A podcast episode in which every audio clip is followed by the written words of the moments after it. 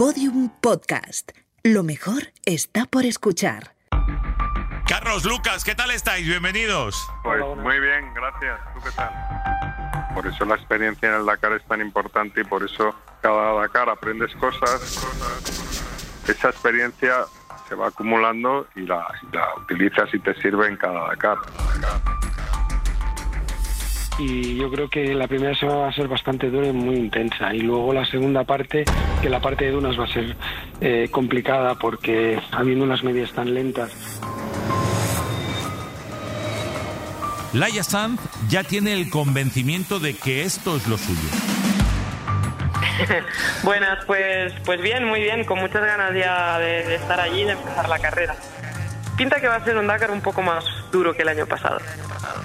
O el español Marcoma, durante un tiempo director deportivo del Dakar. No, ahí estás tú con tu roadbook y tu moto y ahí tomando decisiones en todo momento y, y bueno, es complicado. Uno está muy solo, pero... En el caso de Joan Navarro, ingeniero, articula en el Audi RSQ e-tron porque todos sabemos que la, la- es una tecnología nueva y aparte en el desierto con temperaturas extremas, que es lo que todo el mundo sabe que hace daño sobre todo a las baterías ¿no? y a los motores eléctricos. En este caso, nos hemos desplazado a una clínica dental. Allí nos encontramos con Cristina Gutiérrez, odontóloga y primera piloto de coches española que terminó el Dakar en 2017. Creo que va a ser un año precioso y, y también muy competido, ¿eh? porque hay muchos gallos en, en la misma categoría y, y va a costar, pero vamos, vamos a darlo todo, a ver qué sale. a ver qué sale. Todos los que nos dedicamos a cubrir las noticias del mundo del motor tenemos en Marc Martín a un referente en el Dakar. Bueno, el clima o, o los, entre comillas, climas, ¿no? Porque se han encontrado de todo, todo tipo de situaciones, lluvia, frío, granizo, eh, sol, piedras. Está siendo bastante dura.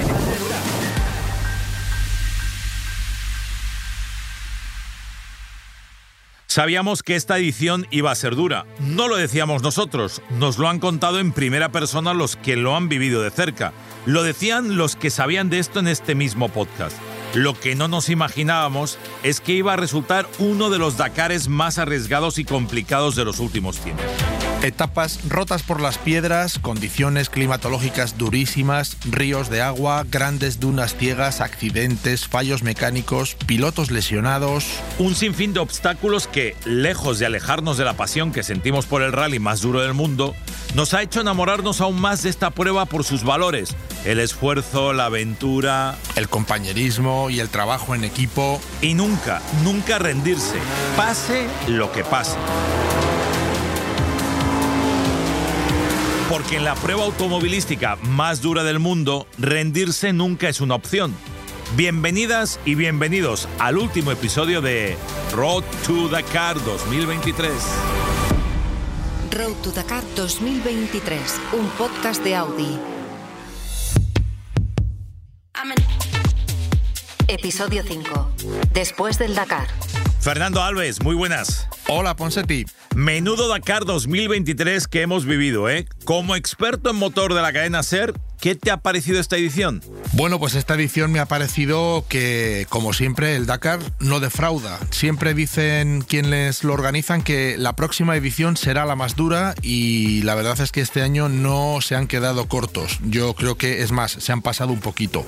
Tal vez me ha faltado un poquito más de progresividad en esa dureza para que pudiéramos haber asistido a un final de carrera más emocionante, pero la verdad es que ha sido una pelea tremenda contra la naturaleza, contra los elementos. Ha habido lluvia, ha habido pues la dureza de siempre del Dakar y bueno, pues es una aventura deportiva fascinante que yo creo que ha respondido a las expectativas de todos. Pues si te parece, y después de esta maravillosa reflexión, saludamos a una de las personas que ya pasó por este podcast y que es sin duda uno de los grandes protagonistas del equipo Audi.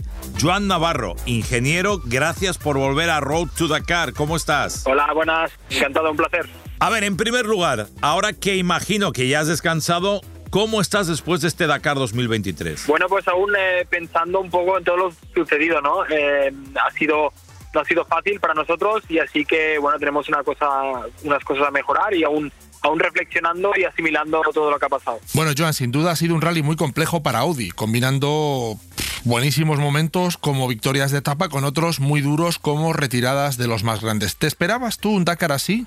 No, la verdad es que no, para nada. Eh, ha sido muchos, eh, muy diferente al primero. El año pasado que fue el primero y fue más tranquilo, eh, solo hubo algún problema y este año la verdad es que ha sido, como tú dices, una montaña rusa de, de alegrías, de tristezas, de golpes, de, de un poco subidas y bajadas, ¿no? Lo que nos tendría que haber pasado el primer año más que en este segundo año. Así que una lleno de sorpresas. Hay una imagen que yo creo que todos los espectadores aficionados del Dakar se nos va a quedar grabada en la mente para siempre.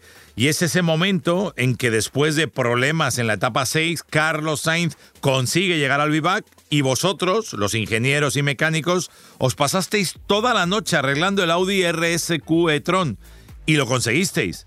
Al día siguiente el piloto madrileño pudo salir a pista. Bueno, pues ¿cómo se viven esas horas? Y las siguientes, claro.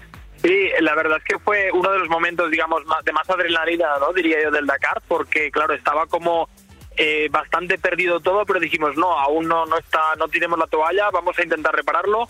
Justamente el día siguiente, la etapa 7, no salían las motos, porque pues, se tomaron un descanso las motos por la dureza del Dakar, y eso significaba que nosotros salíamos antes, a las cinco y media lo cual lo hacía más difícil y nos quitaba horas de trabajo y al final en vez de las 8 o 9 horas de normal que tenemos, pues eh, solo tuvimos 5 horas.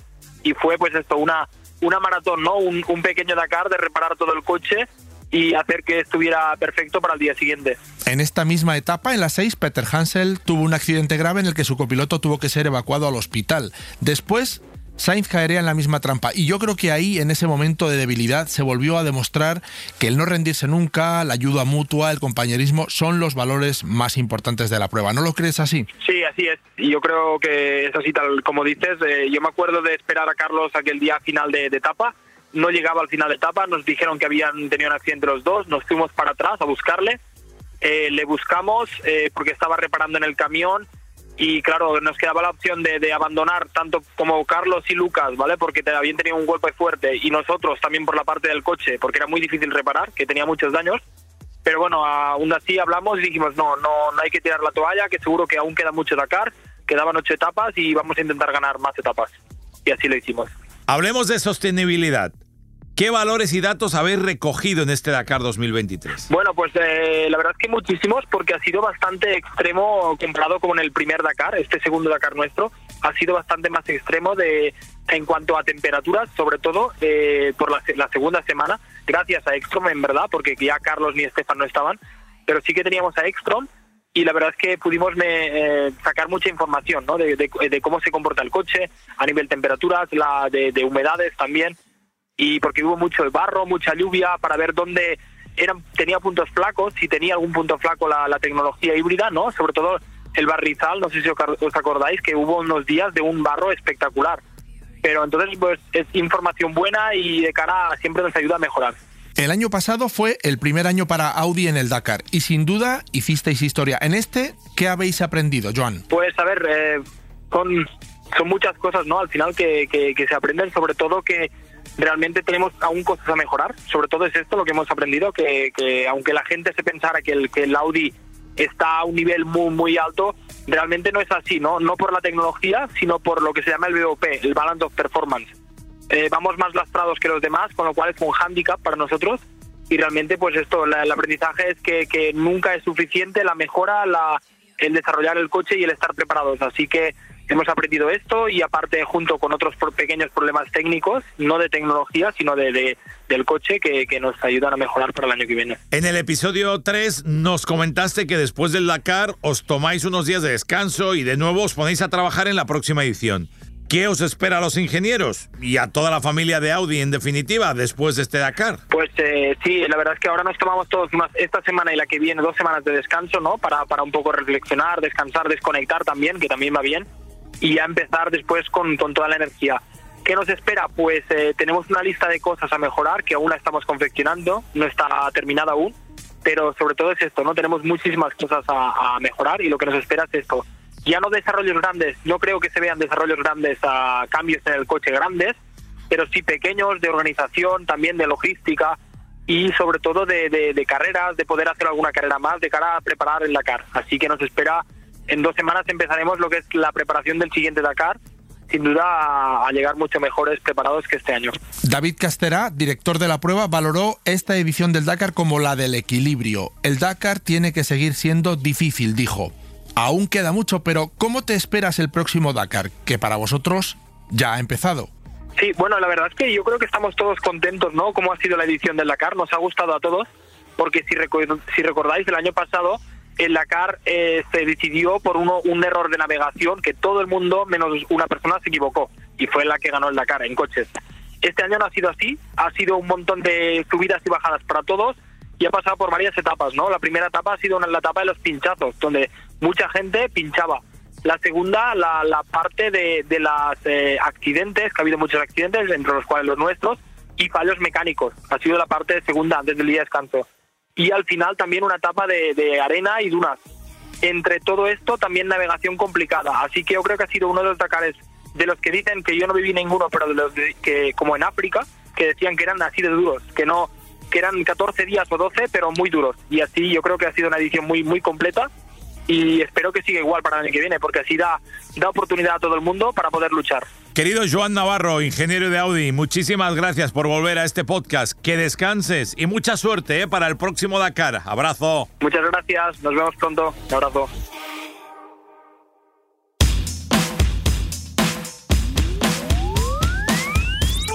Ya sabéis que en Road to Dakar nos gusta descubrir historias humanas, más allá de los motores. Así que hoy una historia de amor. Hola, soy Javi Vega, tengo 37 años y vivo en Madrid. Hola, soy Sara García, tengo 34 años y soy de Zamora. ¿Cómo y cuándo descubrí el mundo del motor? Pues yo vivo en zona de la Sierra de Madrid, en Collado Mediano, y bueno, por aquí eh, mi madre tenía un, un Vespino y mi padre sí que salía a hacer enduro y hacía carreritas de enduro. Yo empecé robándole el Vespino a mi madre y luego a los 10 años mi padre me compró mi primera moto, un- una Suzuki 80. Para mí el mundo del motor ha estado presente desde que nací, porque mis padres tenían un concesionario de Yamaha en Zamora, entonces he nacido ya entre motos. Empecé con las motos a los tres añitos, pero tuve una caída bastante fuerte y le cogí mucho miedo, entonces hasta los 14 años que me saqué la licencia de ciclomotor no volví a tocar las dos ruedas. Y desde entonces no, no he parado. Y con Sara, pues nos conocimos. En unos entrenamientos en Marruecos. y con un grupete. Y ese grupete pues hicieron parejas y a mí me tocó ir con Sara. Yo dije que no me apetecía nada ir a entrenar con una niña Ya no voy a poder dar gas toda la semana. y me dijeron no no tú vete vete con la niña ya verás y ya te digo desde el primer día dije madre cómo va Joder, iba mucho más rápido que yo no la seguía me tenía que ir esperando la pobre y, y aluciné. Creo que ahí me enamoré de ella. Y bueno, ahí empezó todo. Detrás de la luna. Año pasado, Dakar 2022, todo el Dakar llevando un anillo en el bolsillo lleno de polvo hasta que el último día en el podium, pues mira, mmm, inque rodilla. Y se me quedó cara de pez cocido. y nada, nada, la verdad que fue una, una sorpresa brutal. Eh, creo que todo el mundo se quedó con, con la boca abierta. Y bueno, la verdad que ahora Javi pues se la ha puesto muy difícil al resto de mortales. La verdad que, bueno, creo que nos conocemos desde el 2016, han sido seis años de aventuras y me, no sé, me apetecía zanjarlo ahí en un sitio especial. Suerte que me dijo que sí. A mí me encanta este estilo de vida, me encantan las carreras, me encanta competir. Eh, por supuesto que me encantaría seguir encima de, de la moto hasta, hasta que el cuerpo aguante, como, mi padre, por ejemplo, que ha estado hasta casi los 60 años encima de la moto. Así que nada, de momento a seguir disfrutando de ella. Además de esta bonita historia, en esta edición de 2023, Javi Vega se ha convertido en subcampeón de la original Baimotul. Es la categoría más dura del Rally Dakar, en la que los pilotos no llevan asistencia. Enhorabuena, Javi.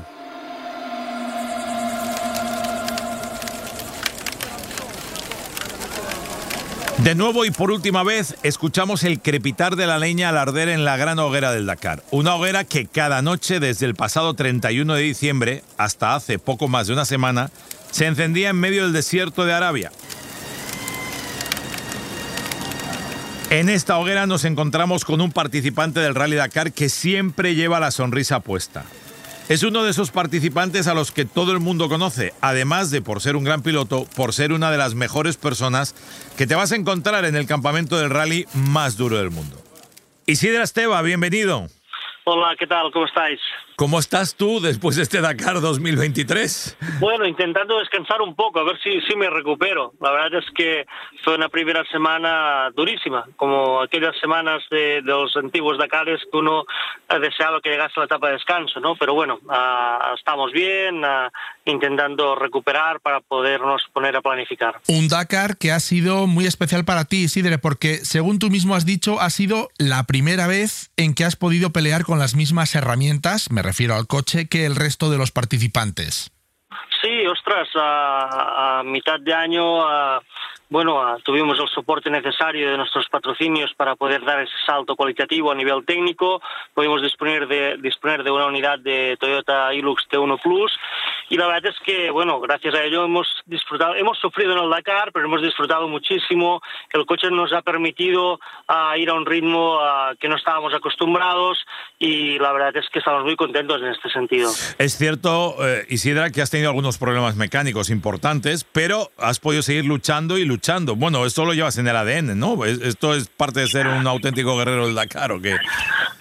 Ostras, ah, en, esta carrera todo el mundo tiene problemas. Nosotros ya contábamos tener problemas, ah, pero que, no perdiéramos mucho tiempo. Y de hecho la primera semana pues tuvimos tres ah, días difíciles donde perdimos 20 minutos cada día, pero sabemos que esto forma parte de, la carrera porque todo el mundo tiene esos problemas, ¿no? Pero lo que no contábamos es la segunda semana tener un día con un problema eléctrico, el cual perdimos tres horas y media y tres horas y media ya es mucho tiempo. Tres horas y media son difíciles de recuperar, pero, pero bueno, no sabe mal, pero ostras, hubiese estado bien porque teníamos un coche muy a punto para la arena. Esa segunda semana era para nosotros y de hecho los días que estuvimos uh, con etapa limpio, limpia hicimos muy buenos resultados parciales. Hemos dicho que una de las cosas que más te caracteriza es tu sonrisa. Una sonrisa que sabemos está reforzada por la gente que te acompaña en esta aventura, tu equipo humano. ¿Quiénes son? Sí, ostras, este equipo es algo que, valoro muchísimo y que intento cuidar también para que estén a gusto, ¿no? Tenemos tres mecánicos, David Pigem, David Febrelles y, y, Carles Castañé, y la verdad es que, a Carles Méndez, perdona, y la verdad es que hacen un trabajo extraordinario cada día para tener el coche a punto, y luego, como no, está Chema a mi lado, que es el copiloto, que es más que un copiloto, es, ah, es un amigo, ah, es un compañero y aparte es un fantástico mecánico también, que es capaz de solucionar problemas en pista